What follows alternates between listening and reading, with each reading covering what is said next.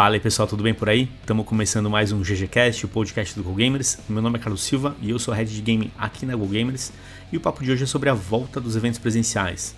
Os eventos que durante a pandemia de alguma forma foram impactados, tiveram que repensar os seus modelos, alguns até não aconteceram e estão voltando. Né? Estamos vendo alguns grandes eventos aí, como o próprio CBLOL, a Brasil Game Show e vários outros que devem acontecer. Então, entender um pouco mais sobre a importância desses eventos para o consumidor final, para a indústria de games. Então é isso aí, aperta o play, segue a quest que é GG.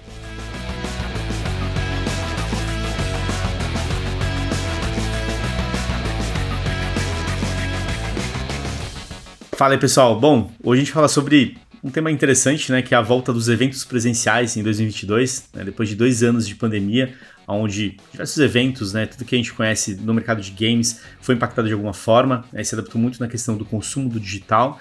E a gente perdeu talvez aquilo que tem muito valor, né, para alguns consumidores, até mesmo para a indústria de games, que são esses eventos né, e torneios que acontecem em diversos lugares ao longo do ano. E agora em 2022 a gente está tendo essa oportunidade né, de presenciar alguns desses eventos, né, alguns torneios de esportes que aconteceram, o próprio CBLOL que foi um sucesso, a BGS, né, que para quem está ouvindo agora está acontecendo nesse momento, inclusive, e é um grande evento que reúne mais de 300 mil pessoas. Então a intenção é falar um pouquinho sobre a importância desses eventos e para o consumidor, para a indústria e como que isso impacta e como que isso vai ser daqui para frente com esse retorno, né? Mas como sempre não estou sozinho aqui, estou com os meus amigos para falar um pouco mais, apresentando eles. E aí, Afonsinho, beleza? Fala aí, galera.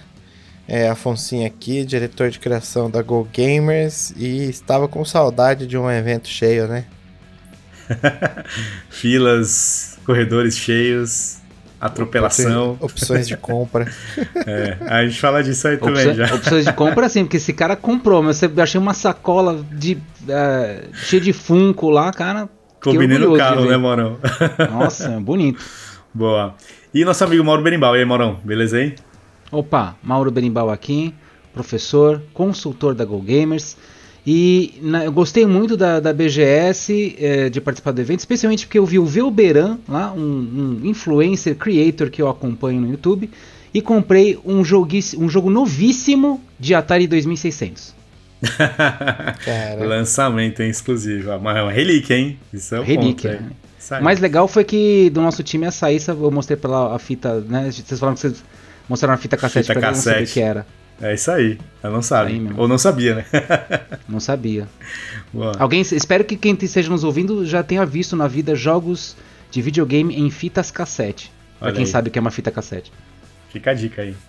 E o nosso amigo Fernando Matevich. E aí, Fê, beleza aí? Fala galera, Fernando Matevich aqui, especialista em game design e gamificação na Go Gamers e com as pernas doloridíssimas pós-BGS. Depois de andar o evento inteiro. É isso aí, muito bom. Andamos, hein? Andamos, é isso aí. Bom, pessoal, para dar um contexto geral para quem está nos ouvindo e entender um pouco dessa proporção ou tamanho desses eventos, eu trouxe alguns números é, de pessoas né, que foram nesses eventos nas últimas edições, de alguns deles que aconteceram tanto no Brasil e no mundo. Então, só para a gente ter uma ideia, uma dimensão do que a gente está falando aqui também. A Gamescom em 2019 é, teve 373 mil pessoas. A Tokyo Game Show em 2019, 262 mil pessoas. E a BGS, que a gente conhece muito bem, a Brasil Game Show, na última edição foram 325 mil pessoas.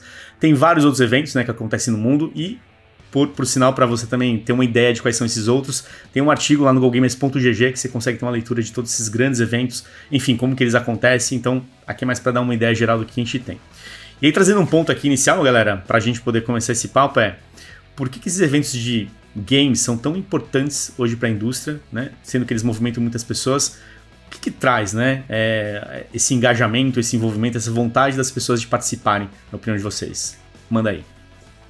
Ó, eu posso começar? Por favor. É, é, é, bom, vou contando uma notícia dos bastidores. Eu estava voltando com o Afonso é, da BGS, né? Pegando o nosso Uber. Né? Na verdade, estava, a gente estava a caminho do Uber, né? E eu lancei uma pergunta muito parecida para o Afonso. Pô, Afonso, mas é, tudo bem, a, a BGS Uh, não é sobre os, os, grandes lançamentos, como a gente vê, por exemplo, via né, lá atrás a E3, que falava do o que, o que está acontecendo na indústria dos games agora, né, qual vai ser o próximo jogo do, do ano que vem, ou do, daqui a dois anos. Né? Então não é bem essa a proposta da BGS, ela está mostrando outras coisas ali. E o Afonso, uh, no caminho para o Uber, ele apontou para uma sacola para um moleque do lado, que inclusive olhou assim: o que, você está apontando para mim? Ele apontou para o menino do lado ali, para a sacola dele e falou: ó O que faz a BGS legal é isso. É o pessoal vir aqui, esses jovens, também aqui adolescentes, uh, participando do espaço, tendo um contato com a indústria e tendo a possibilidade de ganhar algum tipo de produto, de algum tipo de, de uh, memória, vamos dizer assim, né? Sobre essa experiência de consumir jogos digitais. Ganhar um pôster, ganhar um brinde oficial, ganhar um, uma coisa que, seja qualquer, né? Quer dizer, o fato do cara tá indo lá, como a gente viu na apresentação da Capcom do Street Fighter 6, né? Tá aí, acho que foi um, um, jogo novo que tava ali bem claro da grande indústria que tava lá, né? Então Street Fighter 6 tinha uh, um, um, atleta jogando, um, um e-sporter, como é que a gente chama isso, né? Jogando ali o Street Fighter. É, e as pessoas subiam no palco para apanhar dele, né? Dentro do Street Fighter 6, claro, tá? Então subiam lá no palco para tomar um piau dentro, dele dentro do game. Só que apesar dessa experiência, o cara saía de lá com um pôster, né? Com um brinde por ter participado da, da, da, brincadeira e com, claro, com a memória de ter competido, entre aspas, né? Com um cara que é um atleta profissional dos games. Né? Então essa, essa experiência para mim compõe a BGS. Do ponto de vista de consumidor, eu diria que uh, é essa experiência principal. Concordo com o Afonso que é essa experiência que acaba compondo a, a estrutura principal aí do, do, consumo. Mas Afonso, eu tomei a sua fala, roubei para mim. Complementa aí, por favor. Quando a gente fala de evento de games também, a gente tem muitas possibilidades de evento, né? Tipo, por exemplo, é, a BGS é um evento de experiência, né? Ah, os jovens consumidores, os não tão jovens assim como nós, vão para lá para ter um reconhecimento da marca, ver os seus influenciadores, ter um contato com, com a indústria, que nem o Maurão falou, e isso é uma das possibilidades quando a gente fala de eventos em games, né? É, tivemos recentemente aí o, o, a final do CBLOL presencial que fazia dois, três anos, né, Carlão? Que não é, tinha. por aí, foi nessa época de e pandemia foi também. no Ibirapuera e tinha, sei lá, 12 mil pessoas dentro de meu... 10, 12 mil pessoas, se eu não me engano. É, lá assistindo o campeonato ao vivo, tipo... Essa energia que esse público se dispõe a passar, que é isso que um pouco o Fernando falou, falou ali no começo, tipo, ficar nove horas em pé, andando, vendo a feira inteira, passando em stand, fazendo ativação, é, indo no stand da Cup Noodles, colocando um copo de miojo na cabeça e ficando jogando bolinha para todo lado. Eu acho que isso é um pouco do espírito que esses eventos passam, sabe? De tipo, querer estar tá ali pra, pra para participar de uma unidade, né? Tipo, de um, de um. Encontrar com seus, basicamente, né? Tá ali num lugar onde você vai ter mais pessoas que estão curtem a mesma coisa que você. E mais pessoas numa quantidade muito grande, né? Vamos dizer assim. Agora, isso é uma coisa é, muito interessante que você está colocando, né? Porque você falou no começo que existem tipos de evento, né? Ah, até um, dentro da área de games no Brasil, nós temos basicamente são essas feiras de experiência, né? Tirando talvez o Big Festival, que esteja realmente falando do, do que é o uh, do desenvolvimento de jogos uh, brasileiros independentes, né? Uh, que dá um enfoque nisso, apesar da BGS ter um espaço ali para exposição dos jogos independentes, né? Também, mas tirando o Big Festival tem um enfoque muito grande nessa experiência de consumo, né? Que é, na verdade, onde é, gera a maior parte do dinheiro mesmo uh, da indústria brasileira é, na distribuição e no consumo de jogos, né? Onde estão os grandes representantes aqui, etc. Na parte de produção. É, inclusive, uh, o próprio mapa da BGS, para mim, era um pouco uma, uma metáfora da, da indústria brasileira de games. Você tinha uma grande área dos grandes publicadores você tinha uma área voltada só para hardware de PC, né? Enfim, os entusiastas de PC, e você tinha um, um, corredor exprimido entre essas duas coisas, né? Entre esses dois grandes públicos, tinha um corredor exprimido que era os produtores independentes de jogos. Uh, e não acho que eles deveriam ter um espaço tão maior, tá? Acho que o que tinha lá eram jogos de qualidade, eram jogos bons. Não é culpa de ninguém que o espaço era exprimido mas eu acho que é um pouco da, do, do, dinheiro, representa um pouco o dinheiro que essas pessoas também, né? Essa, essa pequena indústria tem para investir. Não adianta dar o espaço para os independentes no lugar do, do stand da PlayStation, porque ninguém vai ter dinheiro para comprar o, aquele, aquele lugar, né? Mas ainda assim, é, é, eu acho que o, a proposta principal é voltada, é, pensada para um consumidor, para quem está querendo experimentar, ter essa experiência, de, como o Afonso está colocando, de participação é, participação dessa experiência de, de consumo. E um complemento aí, Maurão, a galera tava espremida sim, entre tudo que você falou, e a praça de alimentação. Verdade, que tava Esse também. complemento. Mas só trazendo um ponto aí, pegando o gancho que vocês falaram, evento de games é isso, né? Ela é experiência, seja a experiência de um torneio de esportes como o CBLOL, que a galera vibra o tempo inteiro, grita e tudo mais, e é muito legal, é... e tá todo mundo junto ali vibrando por aquilo, torcendo pelo seu time e tudo mais. E essa outra experiência que ela te dá um monte de opções, né? É, e acho que o grande ponto que a gente viu a, própria BGS e os eventos de games evoluírem é que te dá possibilidades que talvez você não teria. Por exemplo, né, nós tivemos a possibilidade de testar é, jogos que a gente já jogou, que já foram lançados há um tempo atrás, mas em equipamentos muito mais avançados, né? Talvez as pessoas tenham a experiência de jogar pela primeira vez num PlayStation 5, um Xbox, por exemplo. Quer dizer, Xbox não estava lá, mas tinha uns Xbox espalhados em alguns instantes. Mas esse tipo de coisa é o que também né, é, traz um, um pouco de de valor para esse público que está buscando esse tipo de coisa, né? Claro tem vários outros fatores que a gente vai comentar aqui também, né, que ajudam nesse sentido, mas com certeza é uma experiência, né? É uma celebração. Todo mundo ali é meio que esse grande encontro, né? De comunidades, de pessoas que vêm de todo o Brasil, por exemplo, de todos os lugares para se encontrar, né? E depois de tanto tempo separado, acho que realmente trouxe um, um movimento bem interessante nesse sentido. Então, acho que tem esse valor, né? Esse valor do presencial. Não, e além de tudo isso, eu vejo muito a BGS como um lugar, né, além da experiência, mas de uma experiência de encantamento, né? Porque você vai, que nem o Carlão falou agora, você vai experimentar o melhor hardware, o melhor monitor. Você vai ver um monitor gigante que custa 22 mil reais, que ele vira, ele é, ele é curvo, ele faz quase o seu café, né? E você está ali apresentando, é, a indústria está apresentando esse monitor para o público naquele momento, né? Então, é, isso dá a oportunidade de, dos gamers brasileiros ali, né, que, enfim, na sua grande maioria não vão conseguir ter esse monitor em casa, pelo menos agora, né?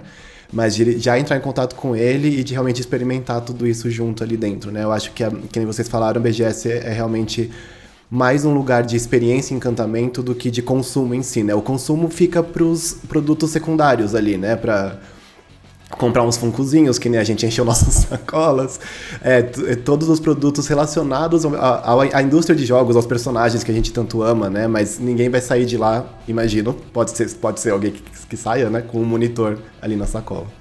Ué, tem gente que sai. Tinha uma área também que eu e o Fernando tentamos é, acessar, mas não foi possível, que era uma área de business da, da BGS, né? E tem várias dessas feiras, tem acho que uma, uma função de algumas, de muitas feiras industriais, na verdade, é de fazer negócios, né? Uh, de você poder encontrar, entrar em contato com novas ideias, novas experiências, né? novos, novos produtos, novos serviços, trocar contatos, fazer networking, né? Esse seria um dos princípios ali que, que deveriam que regem, né? O, o princípio desses grandes eventos industriais.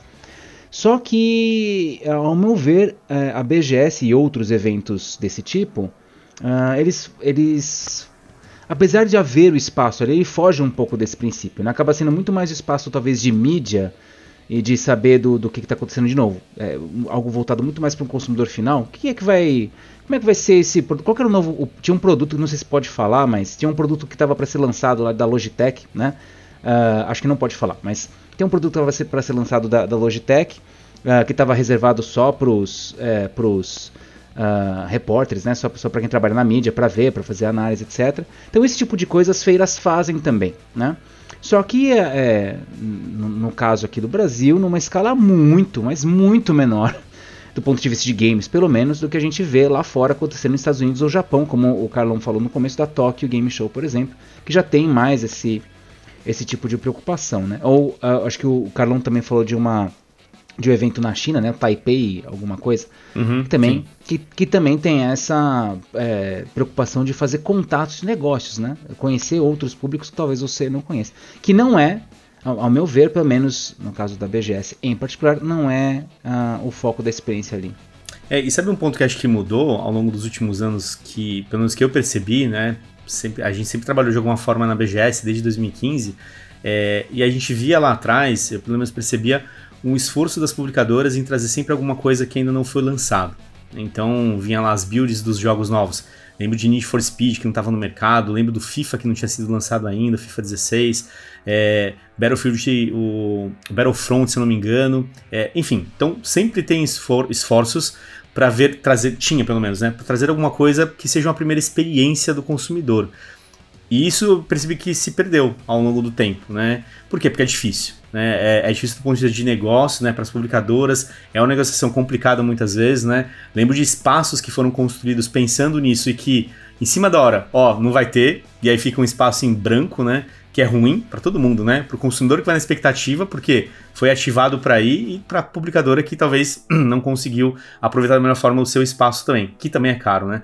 Então, eu acho que hoje a, a feira ela foi evoluindo para encontrar outras alternativas, para que a experiência continuasse sendo boa para o consumidor final. Né? Então, acho que encontrou meios. Eu acho que, assim, na minha opinião, seria muito legal se tivesse coisas assim. Ficaria muito feliz se eu tivesse ido no stand da PlayStation e jogado o novo God of War.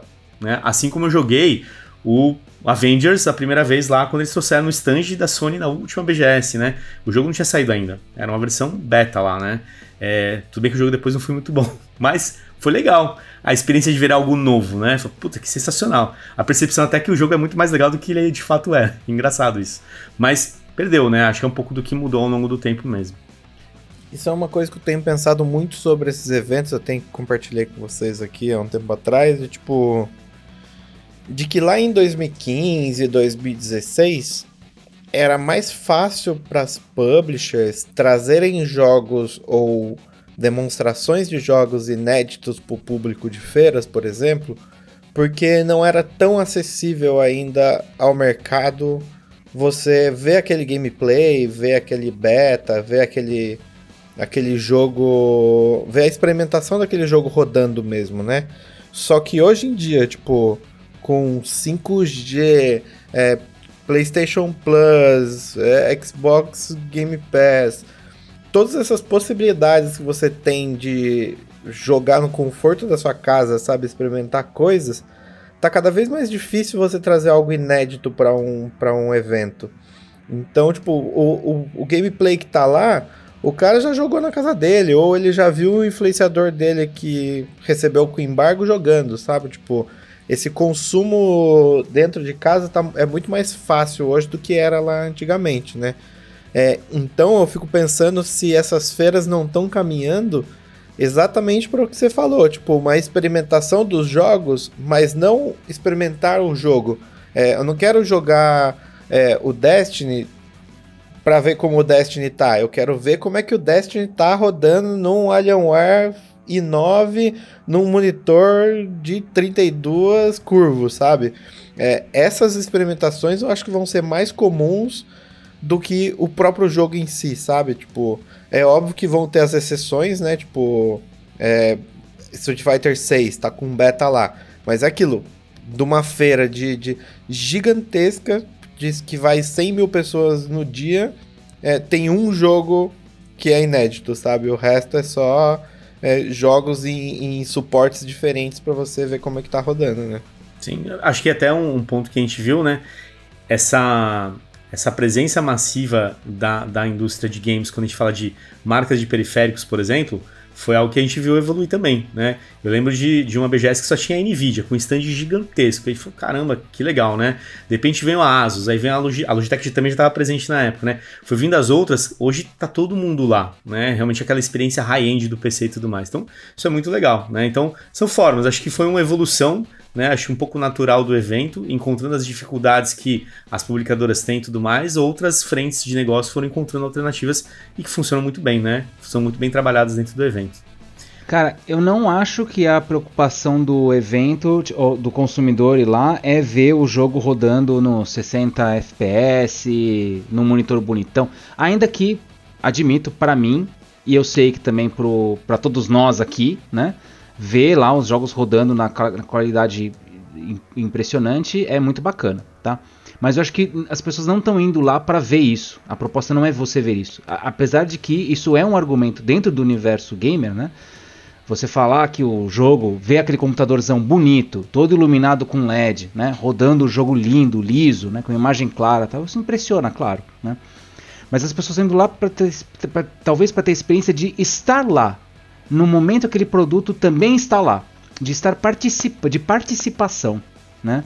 Uh, não, na, não necessariamente de consumir no sentido da, da compra, ou de saber o que, que ele vai comprar é, em, se, em, seguida, não, não, é um, não é um espaço de guia do consumidor, é menos um espaço de guia do consumidor e mais um espaço de consumo da experiência mesmo de você ser um jogador de jogos digitais, de você é, saber quem são os influencers, de você saber quais são os jogos, de você ganhar os brindes, os posters. Quer dizer, essa visão que na verdade é uma visão do Afonso, né? Afonso é, é, me passou isso durante o evento. É, para mim é muito transparente ali, né? Quando a gente está andando e vendo o próprio público que, que frequenta ali. E isso eu acho que é uma verdade, até pela quantidade de cosplayers que a gente viu lá, né? É, os cosplayers eles não estão lá para eles estão lá para ser parte do evento, né? Para que nós po possamos consumi-los também, né? No sentido de que a gente vai querer falar com eles, tirar foto com eles, eles vão participar de algum tipo de, de disputa ali de, de, depois de qualidade, ou não, né? Acho que não é nem essa a, a, condição, mas eles fazerem parte da festa, né? Parte do momento, né? Então é um... Uh, eu vejo esse, uh, esses tipos de feira, mas com essa preocupação. E claro, a indústria por trás tem duas preocupações, eu enxergo, tá? Uma primeira preocupação que é de você expor mesmo coisas novas, tá? Coisas que o consumidor deseja, que acho que isso faz parte do jogo. Mas ao mesmo tempo, uma segunda coisa é você estar presente para você ser conhecido e reconhecido. Você ser conhecido, caso é, o cara que adora PlayStation, que todo mundo conhece esse nome, é uma marca super conhecida, ah, se a PlayStation vai estar tá lá, eu vou também, vai lá.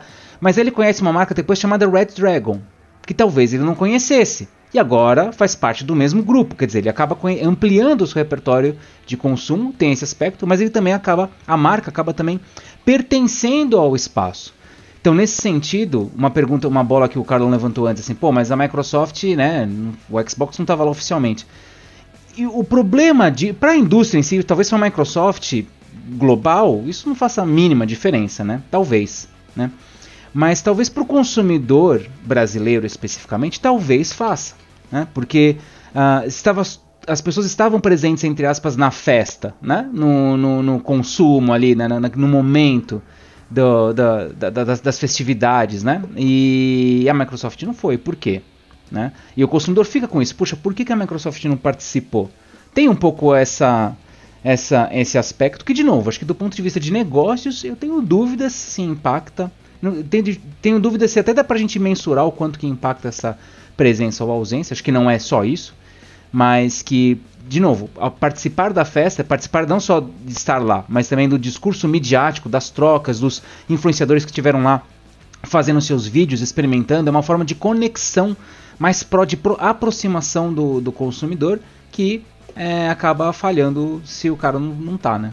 É meio que um convidado de gala que falta, né, Morão? Que você espera que vai estar tá lá e não vai estar, tá, né? E, e, também, acho que nem você falou, é, talvez, a gente não consiga medir aqui, mas talvez para o negócio, né, Xbox não influencia em tanto, mas para a imagem, quando você pensa nessa experiência, né, de tu, todo mundo tá lá e você vê tudo ser impactado por tudo, você espera algumas coisas grandes mesmo, né? Eu espero ver uma PlayStation, você espera ver uma Nintendo, né? você espera ver um Xbox. Então tem essa expectativa, né? E se não tem, ah, talvez tudo bem, né? Mas fica um pouco talvez aquela imagem que, olha, faltou né, seria muito legal, né, ter o verdão lá do Xbox, todo mundo pirando e tudo mais, né. E nesse ponto que você falou, né, complementando é, na questão da experiência, né, é, o evento ele é um, realmente um grande evento, um grande show, que é só a gente passar por boa parte dos stands e você vê os grandes palcos. Porque é isso, né? São os grandes eventos que são os grandes shows que acontecem, atrações que vão para o palco, que seja para a galera jogar, para a galera bater fazer bate-papo, para a gente a galera ver os influenciadores, os criadores de conteúdo, que é algo que cresceu muito, né? Eu lembro da BGS numa época de, de problemas com influenciadores, né? No evento, e que meio que foi encontrando maneiras, maneiras hoje os caras são fundamental, né? Para que o, o evento também aconteça, porque eles trazem muita gente, né? Todos esses criadores criadores de conteúdo também têm seus vários seguidores, não é à toa que aí trazem outras mídias, como um stand gigante do TikTok como um stand gigante do YouTube, que agora é o YouTube Shorts, por exemplo, ou da própria Twitch, né, que tem muita conexão né, com games e tudo mais. Então, acho que vira realmente um grande show, né? Então muda a forma como se consome. Então acho que é, um, é realmente um grande evento. E essa questão da, da novidade talvez seja uma percepção mais minha até, né? De que lá atrás, poxa, era tão legal ver uma coisa que não saiu ainda, jogar pela primeira vez, e aquilo é interessante, mas talvez é para grande massa, grande público, não, cara. Talvez o grande show seja o suficiente e tá, tá valendo, né? Então acho que tá ok, né? Acho que pro evento funciona, né? Não, esse senso de pertencimento da BGS, né, que a gente está comentando até agora, ele é muito impactante para quem está lá, né? Para quem foi, para quem é nerd, gamer, geek, chame do que quiser, né, a vida toda. Você está num ambiente desse e é isso, sendo impactado por todas as marcas de uma vez, vendo os cosplayers que o Mauro comentou, né? E aí cosplayer de toda qualquer espécie e qualidade, assim. Tinha do Você... Destiny também, ó. Olha. Não, tinha Destiny, tinha, tinha, tinha do Crash, Wars, Crash Bandicoot. Tinha Crash viu. Bandicoot. Aí você olhava para um lado, tinha lá a vilã do Resident Evil 8, a Lady Dimitri, né? Se não me engano. Isso. Tava muito legal, né? Ela tava, tava incrível, muito tava num banquinho para ela ficar mais alta que todo mundo, assim. Aí eu virei o rosto, assim, eu, eu, vi um cara com colã vermelho e o símbolo dos incríveis, assim, tá, é, no, no peito. Então era o Senhor Incrível andando. Então, assim, é incrível você estar tá nesse ambiente toda hora, né? Ver ali o, o todos os personagens, ou enfim. É, discursos que você veio consumindo, né, a sua vida toda. E andando por lá, também nesse sentido que a gente está conversando, né? Eu acho que é muito interessante de começar a perceber quem que é o gamer hoje. A gente sempre discute aqui no podcast, né? Mas o que é o gamer? É, quem que é esse jogador brasileiro e tudo mais. E andando pela BGS neste ano, acho que fica muito claro que o gamer hoje brasileiro é o cara que está muito ligado a streaming, né? E a compartilhar essa jogatina. Tanto que a gente falou agora, né? A gente começa a ver o poder de investimento das marcas pelo tamanho dos stands, né? Então, o TikTok estava gigantesco, é, o Twitch estava gigantesco, o YouTube tinha um bom espaço, então sempre com esse, esse espaço de compartilhamento né, da experiência. E também a gente consegue ver que o jogador também ali brasileiro, ele está muito voltado a esportes. Basicamente todo stand tinha ali algum espaço para campeonatos, né? Para alguns campeonatos que iam acontecer ali internos, influenciadores do meio, é, camisetas de times sendo vendidas em alguns stands, times com alguns stands, né? E em todos os locais, basicamente, com LoL, Fortnite. Então, esses jogos ali estavam quase que onipresentes na feira, né? Qualquer stand tinham eles ali. Espacinho para você jogar ali com seus amigos ou com desconhecidos para experimentar o jogo. Então, dá para ver essa ascensão do esportes, né? Se, o que é o jogador, né? Então, ali a BGS toda estava muito focado neles também. Eu achei isso muito interessante de ver como que realmente os esportes ganharam público, né? Em massa e isso ali presencialmente na BGS foi muito impactante. Assim. É, eu não, eu não vejo tanto que assim tá, o gamer tá mudando para ser o cara dos esportes, né? Necessariamente. É, é, deixa eu reformular isso melhor. É, nós estamos vendo uma mudança de comportamento, né? Então, há 10 anos atrás, não se falava de esportes, quase, né? Era o, 10, exatamente 10 anos atrás era o, quase aquele princípio que tava, isso estava começando a aparecer nos canais. Na, eu lembro de ter foi 2012 que havia uma, uma briga na Sport TV, se não me engano, de é, uma, uma, é, uma, reportagem falando sobre os esportes, esses novos esportes, esportes digitais tal, num canal de esportes, né? E aí a hora que ela termina a matéria e corta de volta pro estúdio, o âncora, né, os, os âncoras olham um pro outro, dão uma risada e falam assim, estão jogando videogame e acham que são atletas, né? E voltam a continuar a matéria. Deram uma clara tirada de sarro, né? É, dois anos depois estavam ele lá faz, cobrindo os eventos de esportes. não teve jeito. Toma teve, essa, teve né? Que, teve esse que é, aceitar. É. Esse é o job. Mas enfim, mas a gente está vendo exatamente esse momento de mudança, né? Então, aí na BGS, não só na BGS, mas mesmo na pesquisa Game Brasil, a gente vê esse, essa alteração. Mas tem que tomar um cuidado aqui, porque não, não significa que o gamer está mudando de gosto. Na verdade, o que a gente está vendo é que o gamer é, essa, essa identidade gamer é uma identidade em disputa. Porque eu me considero gamer, eu acredito que o Carlão, o, o, o, Afonso também, o Fernando também, nós nos consideramos gamers aqui. Mas nós não consumimos exatamente as mesmas coisas, nem gostamos exatamente dos, dos, dos mesmos jogos, né? Algumas, algumas vezes esse assunto converge, outras vezes não, né? Talvez nós, gostam, nós gostemos de algumas é, de alguns esportes, talvez a gente não goste de nenhum, né? Quando a gente olha para o público mais jovem, existe um outro gosto que vem do, dos jogos de smartphone, que talvez nós e outros gamers, que se consideram gamers também, também não tenham. Existe essa própria disputa entre eh, dentro do espaço de consumo de jogo para apontar, não, peraí, mas eu sou o cara que joga de PC, eu sou o gamer de verdade. Não, não, eu também jogo no smartphone e eu também sou gamer. Né? E o cara que vai falar assim, não, eu jogo nessas plataformas todas muito mais que vocês e não me considero gamer também. então, uh, quando a gente está falando de comportamento de consumo identidade, todos esses aspectos eles estão misturados, está num grande turbilhão né, de, de, de, gostos, de interesses. O cosplay que você falou, teve cosplay de game, mas tinha cosplay de série de TV, tinha cosplay de, de filme ali presente também, né? E como esses assuntos se cruzam, né, como esses assuntos convergem. A gente viu o SBT, por exemplo, participando com o SBT Games, estava ali Celso Portioli fazendo uma apresentação, né? Torta na cara, tava rolando. A... É, então. Mas, de novo, é, a gente está vendo exatamente essa, essa, esse processo de ressignificação, no caso de um próprio apresentador, falando, não, peraí, cara, a gente precisa também estar aqui, participar aqui, precisa, precisa também trazer esse tema, porque é um tema em pauta interessante, é entretenimento, é consumo, é um monte de coisa legal, né?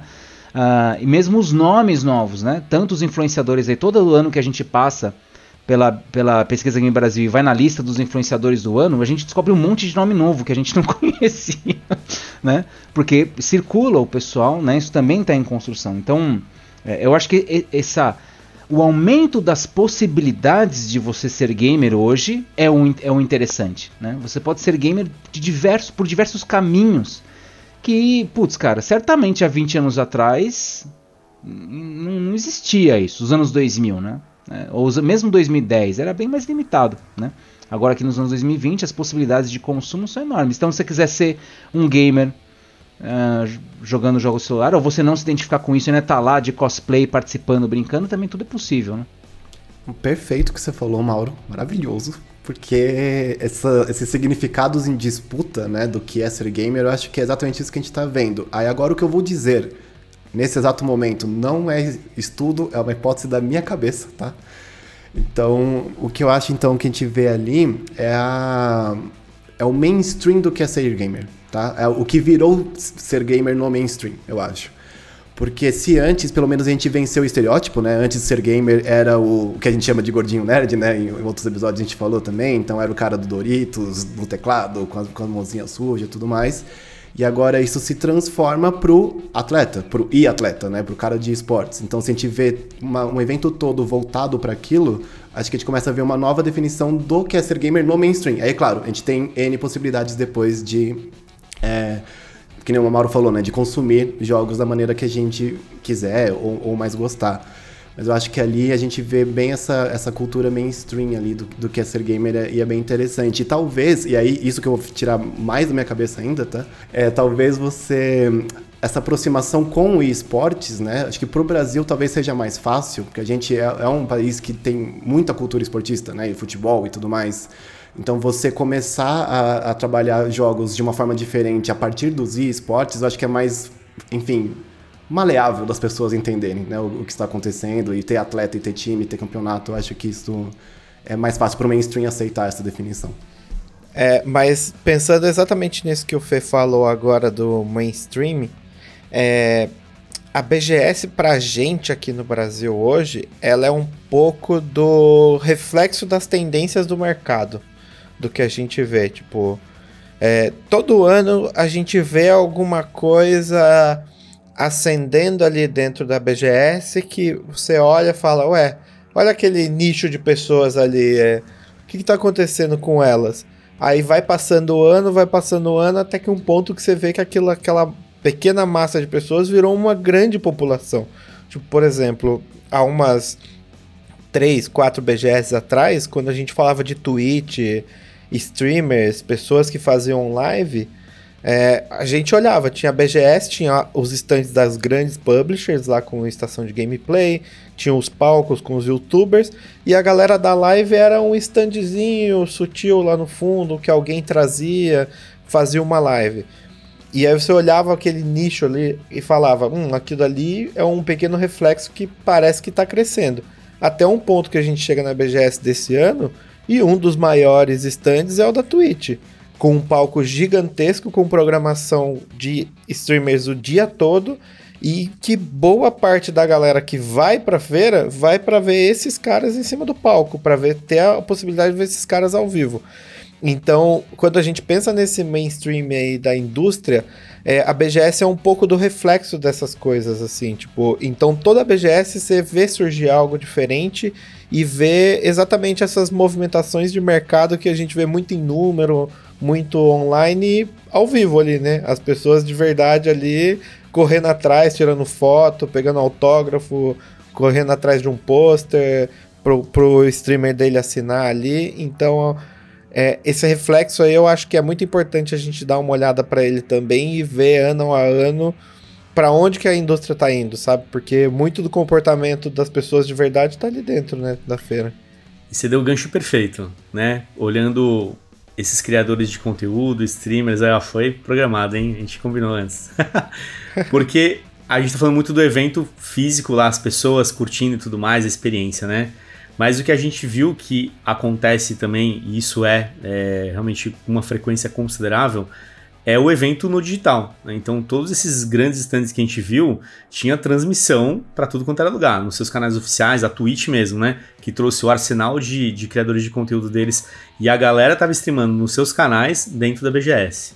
Então, esse tipo de, de coisa também hoje se tornou complementar e importante, que ganhou muita força na pandemia, quando os eventos não estavam acontecendo e tudo teve que ser digital mesmo, e beleza. E já na época, antes da pandemia, já acontecia, né?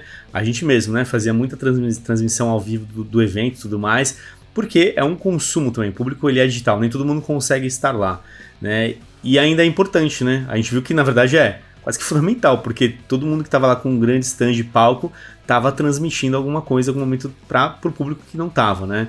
Cria uma outra experiência complementar também, né? Então, eu queria até ouvir de vocês, né?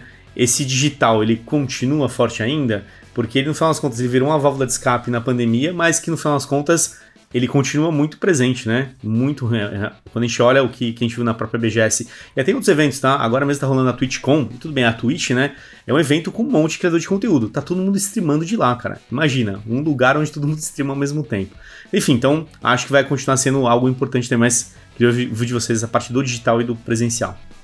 Olha, é, cada vez menos nós temos visto, a, a percebido uma uma diferença né, da, das barreiras entre o físico e o digital, no sentido de produção de conteúdo mesmo. Né? É, já na, na mesmo na história da, da publicidade é, recente, é, é, difícil você falar hoje de publicidade e falar assim, não, mas essa campanha é online ou offline? Isso é um discurso de 10 anos atrás. Né? Você fala de campanha publicitária, você está falando de tudo ao mesmo tempo. Né? Então, é, acho que até que demorou um pouco para os eventos é, mergulharem de cabeça nisso. Precisou vir um, um, período de isolamento social aí, né? Uh, e uma proibição é, do, do, do, da presença para que começasse a pensar em alternativas. E eu acho que elas vieram para ficar. Achei até que na verdade tinha, tinha pouco de, disso na BGS. Achei que ia encontrar mais, uh, tipo, ver né, acontecendo naquele instante, essa cobertura daquele momento mas, o, mas os espaços estão lá. Eu depois eu fui consumir outros conteúdos, eu fui procurar sobre, sobre o evento uh, uh, no YouTube, em outros canais, e achei muita coisa sendo postada pelos próprios influenciadores, né?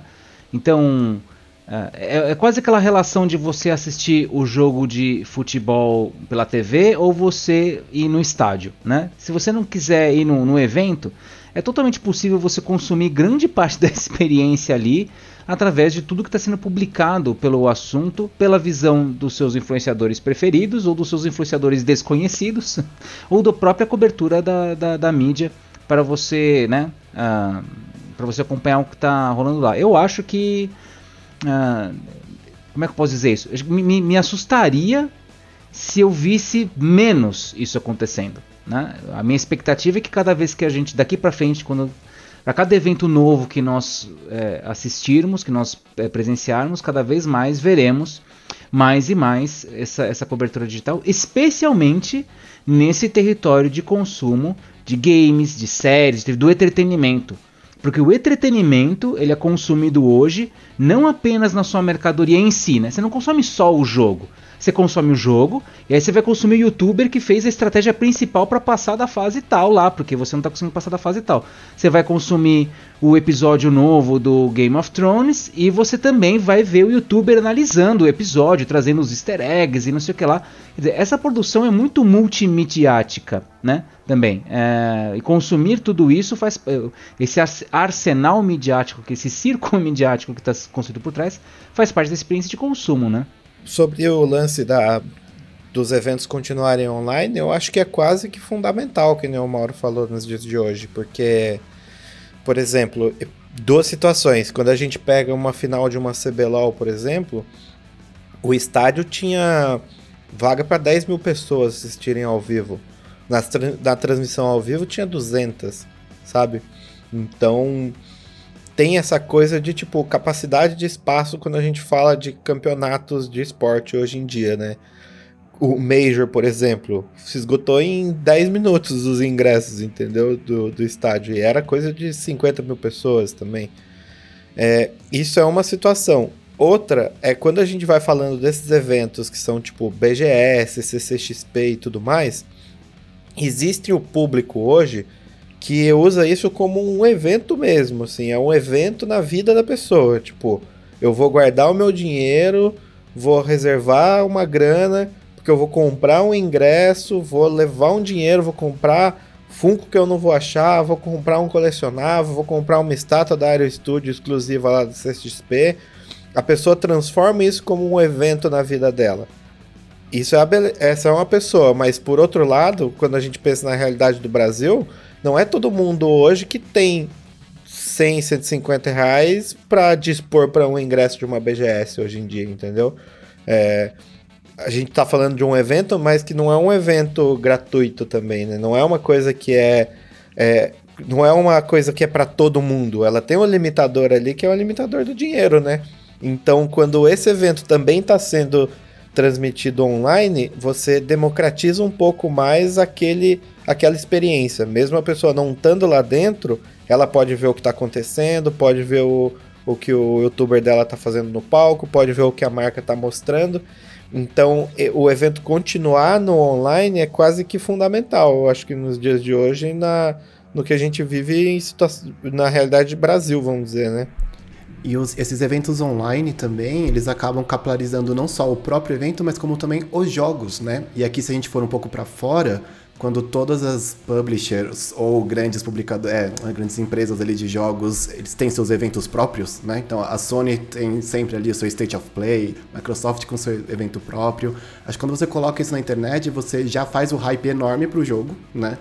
E todo mundo consegue já ver o que está vindo, ver o que está ali e outra vantagem para a marca em si, né? Num evento como a BGS, a E3 que tinha, não tem mais, vai voltar. É, você tá ali no evento, né? E são várias coisas que te chamam a atenção. Você tem um stand da PlayStation, tem um stand da Xbox que estão um do lado do outro, são marcas competindo pela sua atenção. Quando você separa um evento online, aí, aqui na visão publicadoras, né? É, quando você separa um evento online só da sua marca para você anunciar só os seus jogos naquele período de tempo, a atenção toda do consumidor gamer está para você. Né? Então acho que também isso vai ser essencial pro, mais o aspecto de negócios também ali da, da indústria. Né? E a gente falou aí, pegando um gancho no que eu falei que eu ia voltar do Maurão, né? Na questão de experiência, hábitos de consumo que é, é muito maior do que só o jogo, né? As pessoas vivem muito mais coisas ou consomem mais coisas. E o que a gente percebe desses eventos é exatamente isso, né? A complementariedade que existe, seja para você comprar o colecionável, seja para você comprar camisa ou para você participar de uma atividade no stand e ganhar um pôster autografado. Esse tipo de coisa, né? Tanto aquilo que você ganha participando da experiência ou aquilo que você compra e adquire, é o que faz parte desses eventos também, né? E, a gente vê cada vez mais é, o espaço dedicado para isso, seja nos stands das empresas ou até mesmo no espaço reservado que você fica perdido lá, né? Mas você realmente vive tudo aquilo, né? E acho que o público de games ele tem um pouco dessa, dessa leitura mesmo, né? Ele quer viver tudo isso, ele quer jogar, ele quer consumir, ele quer ver o influenciador, ele quer comprar ou ele quer ganhar participando de alguma atividade, né? E algo que a gente viu ao longo desses últimos anos que isso não mudou, né? No final das contas, esse público ele, ele continua tendo essa essa, essa vontade de participar de tudo, de ter o tudo. E mesmo que seja só o chaveiro simbólico que a gente falou no comecinho, né, do nosso papo, poxa, ganhar alguma coisa é muito significativo, porque é uma forma de marcar aquele momento. Né? Pô, eu fui na BGS, né? Deve ter pessoas que possivelmente devem considerar ir num evento desse o seu grande momento. Ah, eu não vou para Disney, vou para BGS, vou para CCXP, né? Então, tudo isso hoje tem um peso muito importante, né? Porque esse público considera um grande momento para celebrar, para curtir tudo mais, e a gente vê que tá lá, né? O público mesmo com tudo que aconteceu né, ao longo do tempo. Se existiu talvez alguma dúvida aos eventos presenciais e tudo mais, o pessoal acostuma com o digital, cara, tá aí, né? Tudo realmente bombando nesse sentido, um público muito engajado, porque é muito rico, né? Essa experiência que você tem olhando o todo é, nesse consumo e tudo mais. Então, acho que isso é muito legal também. As marcas, elas funcionam também como celebridades, né? Acho que a gente tem que entender isso. E, e, e talvez para nós que, que estejamos trabalhando com isso, estamos mais próximos, a gente não tem essa sensação, né? Mas pensa para um, um consumidor convencional, né? ele estar lá no espaço oficial da Nintendo, que seja, né? É, inclusive até brinquei com vocês, a gente viu a fila para jogar Nintendo, acho que era Mario Kart, eu não lembro do jogo que estava disponível ali. Era um jogo assim, nada. Nenhum lançamento, né? Era um jogo é, já. Nada lançamento. É, não é que é um jogo ruim, né? não é, não tô dizendo isso, mas não era uma coisa assim que justificaria o tamanho da fila. Mas tem uma coisa que justifica o tamanho da fila, que é você estar no stand oficial da Nintendo, cara. Né? Você está lá tendo a possibilidade, se a gente pensar como na lógica da celebridade, você está lá para vivenciar, para ter uma experiência com a celebridade que você que você gosta, que você ama, né? É, ver essas as marcas estar lá naquele instante. Então, se a gente talvez é, encontrasse ali uma celebridade que nós né, tivéssemos reconhecimento e viesse apertar a, sua mão, Carlão, a Lady Gaga chega lá, Carlos, você é o Carlos, ó, vou apertar a sua mão, né? Toque um broche e um pôster. Cara, pode até, ser, pode até ser que você não curta ela, mas é uma experiência super bacana. Você conheceu a Lady Gaga, pô, né? Sim. E talvez para muitos consumidores ter essa vivência de você estar tá lá, como a gente viu no stand do Uh, como é, é o nome do jogo? O jogo de smartphone, é, Genshin Impact, né? Sim. A gente viu o Surreal, pessoal tirando né? foto. Muito legal. É, o pessoal tudo lá envolvido e o pessoal tirando foto com, a, com as cosplayers, né? Que na verdade tava fantástico aquele cosplay lá. Parecia as personagens do jogo mesmo. né? Quase um live action de um filme. Se tivesse filme, era, podia pegar Nossa, elas para filmar. Assim. É impressionante mesmo. E, e é isso. Acho que essa, de novo, a gente tá falando muito dessa experiência do consumidor, né? E claro, aí a gente vamos também é, dar uma olhada, pensar sobre o lado da indústria, né? Quanto custa para estar numa BGS hoje, num stand, né? Custa não só de estrutura, mas de tempo, de trabalho, né? De equipe, de equipamento para você estar num, num, espaço desse que rolou por cinco dias, se não estou enganado, né? Se, sete dias. Sete, sete dias. Esse ano aumentou, né? Esticou por conta do feriado. Então, então nós temos aí um momento muito grande, né? um investimento muito grande também de estar presente. Mas por quê? Por que estar presente nesse momento, gastando esse dinheiro para atingir, tudo bem, 320 mil pessoas não é pouca gente, mas comparado com o mercado que essas, pessoas, que essas grandes empresas atingem, isso é nada, né? Para quem está acostumado a atingir aí 200 milhões de brasileiros, né? 300 mil pessoas, o que são 300 mil pessoas? Então, na opinião de vocês, agora eu vou dar, fazer papel de Carlão. Na opinião de vocês, que que, por que, que uma, uma indústria desta, uma empresa dessa, investe essa grana, esse tempo, esses funcionários para conseguir, eh, para fazer essa experiência para esse pessoal? Era exatamente o que eu ia falar, é exatamente a resposta que você perguntou, Maurão. Tipo, o porquê a, que a é gente está muito alinhado hoje, é, nós estamos muito conectados. Hoje tá, hoje tá bom. o, o porquê que é importante uma marca estar tá hoje dentro lá do, do, da, de uma BGS, de uma CCXP, vamos dizer assim, hoje. Quando você estava falando aí agora sobre, tipo, a experiência do consumidor de ganhar algo ali, ganha, e tá dentro da feira e ganhar algo, pegou uma fila, jogou e ganhou um chaveiro, ganhou um pôster, remete muito àquilo que você fala sobre a identificação do público quando joga. Tipo, o cara dentro do game, ele não vai falar, estou jogando com o Harry Potter. Ele vai falar, eu sou o Harry Potter, certo? Na, numa experiência de um evento assim, por exemplo, quando ele ganha um pôster, vamos dizer, a gente tá lá no palco, você é um promotor, você entregou um pôster pra pessoa, ele não vai falar, ó, o Mauro promotor da Nintendo me deu um pôster. Ele vai falar: a Nintendo me deu um pôster que eu fui na BGS. Tipo, A marca conectou com o cara ali através dos promotores, influenciadores, enfim, quem tiver lá, apresentador de palco. Isso remete automaticamente com uma métrica que as pessoas falam muito e que as marcas buscam muito hoje no, no marketing, que é o love brand, o amante da marca. Se você está num evento, a marca te reconhece como consumidor e te presenteia com isso, a, a chance daquele cara virar um amante da sua marca é muito grande. É muito grande. Então, essa parte de experiência em eventos, principalmente para o público de games, que a gente já cansou de falar aqui nesse podcast, que é um público muito exigente, quer ser reconhecido todo momento, você tá presente em um evento e presentear ele como marca, como uma marca seja grande ou uma marca menor, cada um na sua escala de, de, de presente assim, é muito bom, porque assim, você vai ter. Se você, dessas 300 mil pessoas, se alcançar 50, são 50, 50 mil pessoas muito bem qualificadas para sua marca. São pessoas que realmente vão acreditar e vão sair dali com aquele pôster mostrando para todo mundo, falando: Ó, o pôster que eu ganhei da Nintendo. Tipo, eu acho que esse é o ponto principal hoje do, do porquê que uma marca do mercado de games ou que esteja interessado no mercado de games tem que estar tá em eventos como esse, assim. Isso é o fundamental, isso é o básico hoje para estar tá lá dentro, né? Ó, vou dar um e... exemplo prático. É, oh, desculpa aí, isso assim, terminei. Não, mas é, era isso. Tipo. É um sucesso.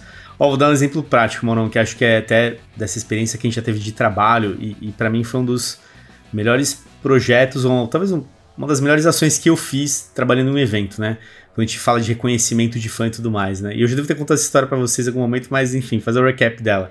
A gente, de, de, tempos em tempos, né, fazendo as ativações de Mortal Kombat e tudo mais, o Ed Boon, que é o criador do jogo, ele vinha para cá pro Brasil, né? Então, anunciando não, ele tava aqui, seja com o lançamento do produto novo ou para fazer algum tipo de ativação, enfim, encontrar o público e tudo mais, né?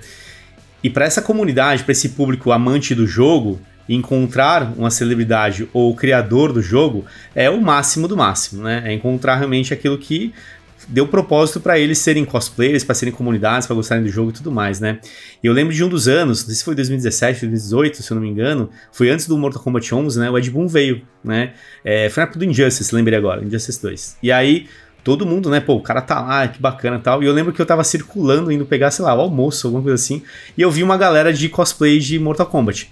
Só que era uma galera mega profissa, sabe? Aquilo que a gente viu do Genji Impact né, recentemente. Cara, sensacional, né? Tinha um Scorpio, tinha uma, uma Jade, uh, tinha um Sub-Zero, tinha um Cyrix, um Sector, tava todo mundo lá. Aí eu bati no ombro deles e falei, galera, vocês estão aonde? Falei, ah, a gente tá trabalhando no stand e tal. Falei, então, cara, o Ed Boon tá no stand da, da Warner, vocês querem conhecer ele? Falei, puta, não, mas ele tá lá mesmo? Não, o cara tá lá, é anúncio oficial, ele tá de verdade. Pô, seria muito legal ele ver vocês aí, porque, cara, puta trampo que merece ser reconhecido, né? O cara começou a tremer, o cara de Scorpion, não, você tá falando sério, cara, não, porque... Não, claro, puta... o pessoal ia te pedir em casamento quase, depois eu dessa. Preciso, eu preciso avisar lá, não, fica tranquilo, vai lá, avisa, né, que vocês vão fazer uma passagem aqui no stand, me procura lá e vocês conhecem o cara. Dito e feito, eles foram, voltaram, eles voltaram, a gente apresentou o Ed Boon, tiraram foto, o Ed Boon publicou a foto deles no Twitter oficial dele. Cara, isso foi o reconhecimento máximo para essa galera, né? Porque tudo, toda aquela paixão que eles têm pelo produto, pelo jogo, conhecer o cara que criou, tirar uma foto e guardar aquilo pra vida, puta, marcou, né? Então acho que é esse tipo de, de momento é, que é importante pro consumidor que tá lá e pra marca, porque ela proporcionou algo que não se compra, né? Você não compra um ingresso para ir conhecer o Ed Boon, sabe, em algum lugar. É, não, é um evento que eu fui e eu tive essa oportunidade. Então, dar essa oportunidade pra galera, seja para jogar um jogo, conhecer um criador de conteúdo, conhecer um produtor, isso é único, né? Então acho que são esses valores que hoje um evento traz e é por isso que é importante uma marca estar tá lá, né? Que na parte de business realmente é um investimento caro, é uma operação complexa de se fazer muitas vezes, dependendo do tamanho, mas que tem um resultado que é isso que a gente está falando, né? Você quer impactar aquela pessoa que é apaixonada pelo meu produto, pela minha marca e que aquilo é para sempre, né? Então, essa galera de Mortal Kombat é para sempre, né? Por mais que talvez ao longo da sua vida aí vai conhecer, conhecer outros jogos, jogar outras coisas, parar de jogar, ela nunca vai, vai esquecer que conheceu pô, o cara máximo ali, criador do jogo que eu sou apaixonado. Acho que esse, esse tipo de resultado é muito legal, né? Então a gente vivenciou isso, acho que é um um bom case aí que tá guardado com a gente aí também. Acho que toda essa experiência que você pro, proporcionou, né, pro fã, é você tem razão, uma coisa que não se, não se compra e também é difícil até de você planejar, né, do ponto de vista de comunicação e marketing. Como é que você planeja essas possibilidades, né? O evento acaba sendo um grande território de possibilidades de coisas darem certo e coisas darem errado. E aí acontece também, é isso aí. É muito e orgânico, né? acontece. né? Eu sei que você tem histórias do que deu errado também, mas não conta não. Tem, deixa isso assim, Deixa guardado.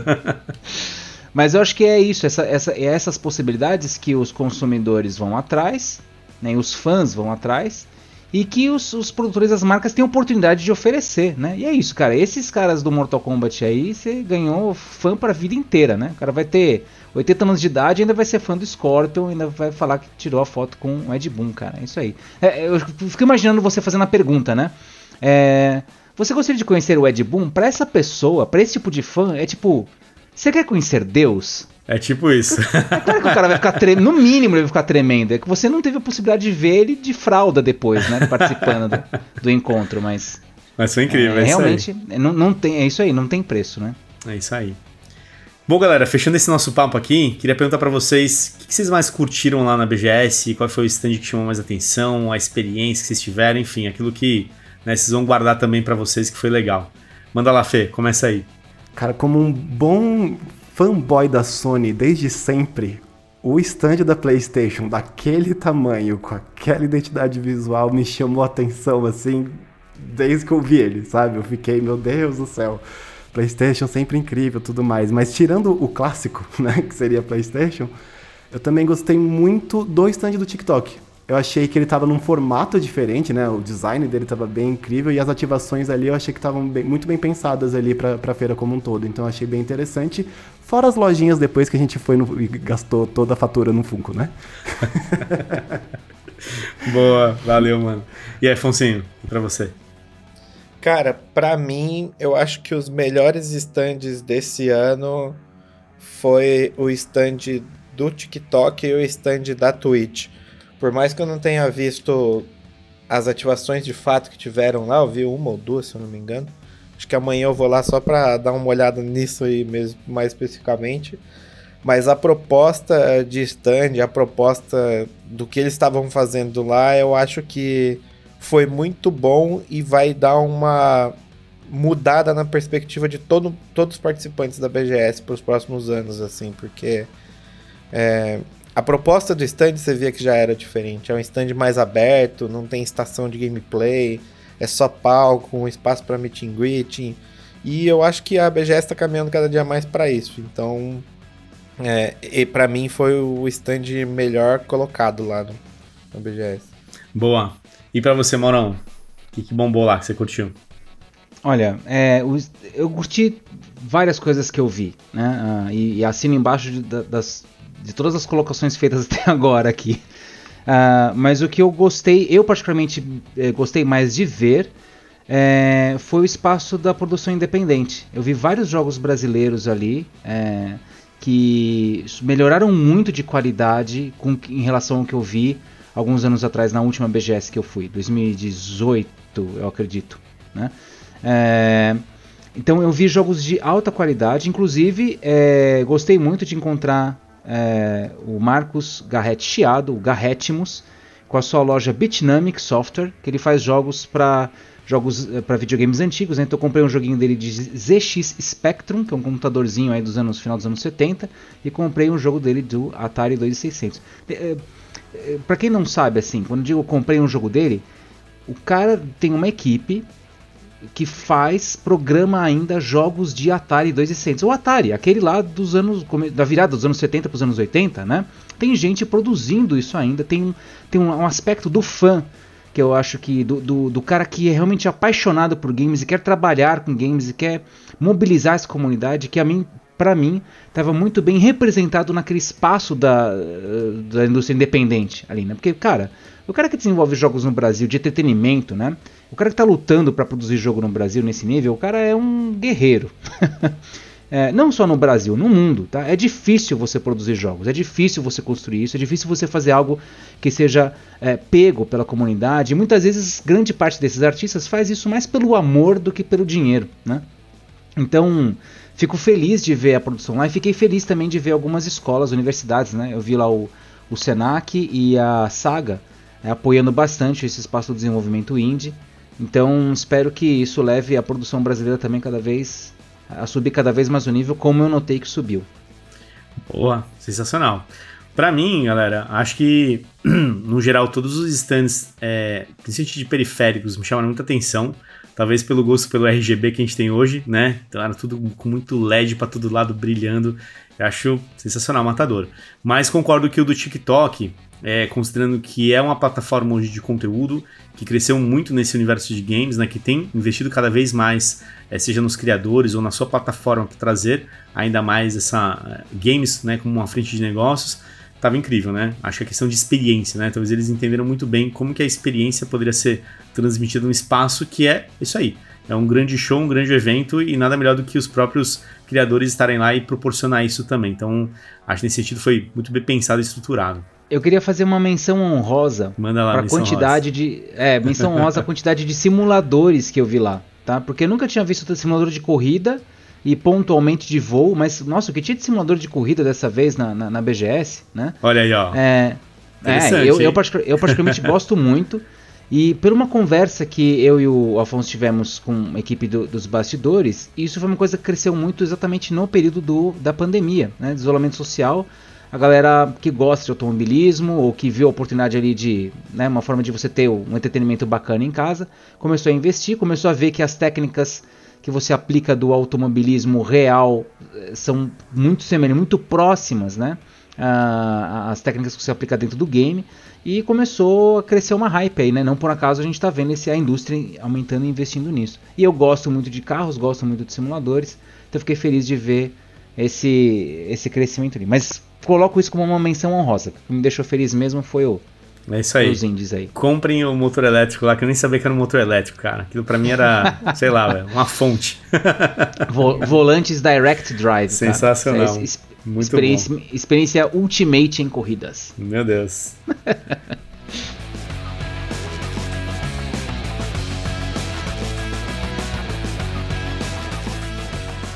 É isso aí, pessoal. Obrigado a você que nos acompanha aqui no GGCast e também no GoGames.gg.